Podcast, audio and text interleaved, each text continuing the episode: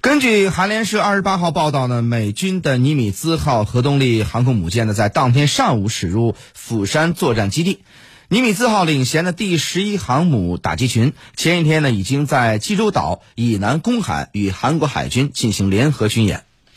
美军第十一航母打击群由核航母尼米兹号和宙斯盾巡洋舰邦克山号、宙斯盾驱逐舰韦恩梅耶号。宙斯盾驱逐舰迪卡特号舰艇组成，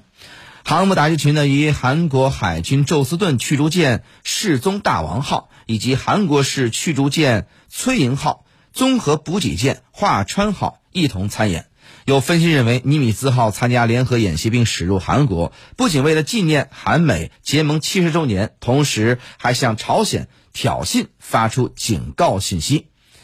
朝鲜为抗议韩美进行联合演习，本月已经多次试射导弹，又在二十一号至二十三号试验核无人潜艇攻击艇。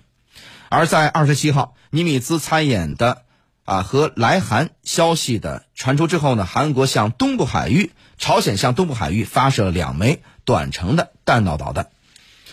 那么，美核的航母呢抵达朝鲜。啊，抵达韩国对朝鲜示警，那么朝鲜的针锋相对，不断进行战略武器的演习，半岛局势是否已相当紧张呢？走进今天的非常评论。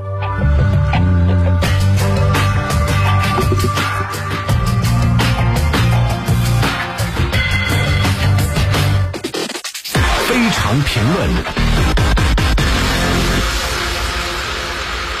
应该说呢，当前朝鲜半岛形势呢确实空前的紧张啊，发展趋势令人担忧。美日韩呢不断进行演习，演习科目越来越具有针对性，并且是从实战出发，动用了一些战略的资产，比如说把航空母舰、战略轰炸机、核潜艇调入朝鲜半岛周围进行演习。面对这种局面呢，朝鲜实际上是在按照自己的既定计划啊推进核岛计划。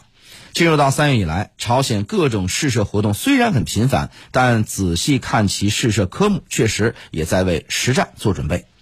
比如说，朝鲜呢在二月十八号进行的一次导弹发射，事先没有通知发射什么，当时呢是在八点下达命令啊，之后呢核部队马上进行准备，到下午五点发射，大约用了九个小时。这次就是在试验从真正下达命令到把导弹打出去，究竟需要多长时间。另外呢，朝鲜最近的实验呢还是全方位的，就是真正的核战争到来以后，围绕下达命令、执行命令以及呢进行操作、发射等一系列的流程进行演练。同时，朝鲜呢还宣布进行水下战略武器的试验，利用巡航导弹发射导弹。可以看出，朝鲜正在为最后的局面失控、为最后的摊牌来做准备。那么，至于朝鲜半岛局势是否会失控呢？啊，它到底会不会失控呢？对抗双方能不能非常理智的及时止步呢？这都需要我们认真的观察和认真的对待。好了，私家车看天下，我是谢飞。那这个时段就这样了，我们稍事休息，稍后回来。呃，想了解更多的国际局势、大事小情、前沿资讯、大国的实际分析，都可以在私家车九九九的微信公众平台啊，回复“看天下”三个字回复“看天下”，扫码入群，我们一起来深入交流。